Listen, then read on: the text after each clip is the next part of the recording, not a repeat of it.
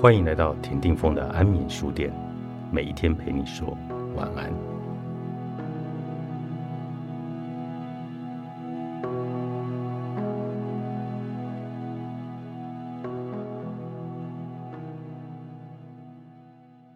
我很舍得花钱，为了去外地见一个好朋友，为了一个想认识的长辈，会去挑家好的餐厅，为了每天吃一颗不便宜的洛梨。我总是一打一打的买回家，心血来潮时，突然想看一场电影，我就打计程车赶去看电影。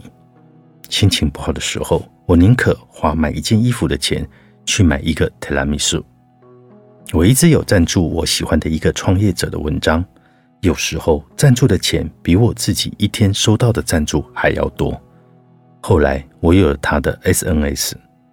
开始向他请教很多我自己暂时还解不透的问题。年纪越大，我越知道取悦自己的珍贵，也更加知道我对吃东西还有食欲，对追求美还有欲望，对喜欢的人也有欲望，对自己将来想过上好日子还有欲望。这种欲望的动力太难，尤其是在这个麻木的世界里。可是我也很省钱。我周末会在家里吃饭，买五百元的菜可以做出很多的大餐。我每一次出门都会自己带一罐水。我很少会让自己陷入那种到了电影院才感觉口渴，然后不得不临时花更贵的钱去买饮料的状况。当然了，如果我突然想吃爆米花，那么那就另当别论。买家里的生活用品，我永远都在品质合适的情况下。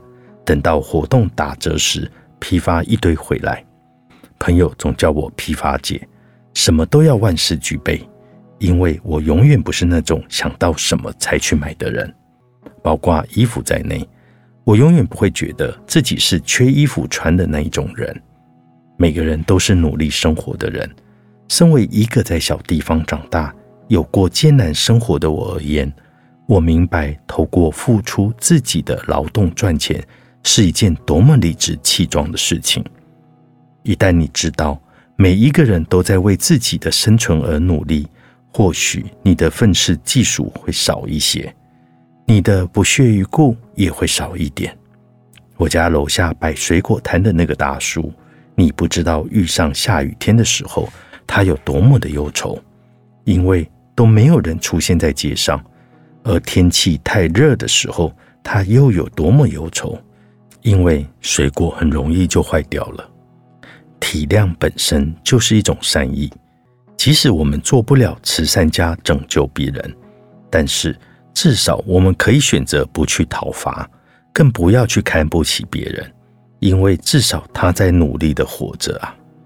难道我们不都是得先活下去，然后才是思考如何生活以及生活更好这件事吗？每一个认真生活的人。都值得被认真对待的。最近看到一则热门的新闻，一位年轻爸爸决定卖掉自己价值近千万的房子，跟公司的股份，买一辆价值一百五十万左右的房车，计划用五年的时间带女儿环游世界，上演一场现实中的“爸爸去哪儿”。这则新闻被很多媒体推上了暖心新闻案例，也是因为基于当下的社会现状。太多孩子的成长过程，其实都缺少了父母的参与。可能对于他们而言，自己的父母也不过就是一个普通的亲人而言。所以，这个新闻的故事出来，再不陪他，他就长大了的这一份感慨，还是难免让人触动的。可是，在网络的世界里，每一个人都有自主的发言权。我看到的大部分留言，都在纠结于。前提是你得有房子，以及两年后卖出去的房子升值两倍。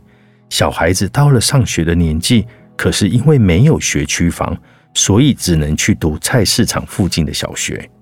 以及还有讨论的主题集中在于，孩子年纪这么小，是否能够感受到环游世界的意义呢？我想之前看到一集综艺节目《今晚八零后的脱口秀》。主持人王自健做了一次实验，就是找几个观众上台，第一个人随意说起了一个话题，然后分别经过几个人一一传达，最后看到一位观众得到的资讯和第一位的差距有多大，其实就是想要证明口耳相传这件事的扭曲作用有多大。果不其然，从最一开始说的故事是一个男生很喜欢唱歌，后来他谈恋爱了，然后成为歌手，开了一家酒吧，很充实的过着自己的日子。可是到了最后一个人描述的故事里，就变成了一个男生喜欢唱歌，然后谈恋爱了，然后失恋了，然后又谈恋爱了，最后他结婚了。因为长期坐在录音室棚里做音乐，人也发福了。透过这六个人之间的当场诠释，我感受到了八卦力量的可怕。而这其中最关键的一环就是。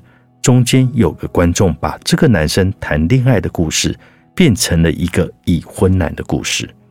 在被问到为什么这么想的时候，他回答说：“因为我觉得人只要谈恋爱了，就应该要结婚啊，这很正常，不是吗？”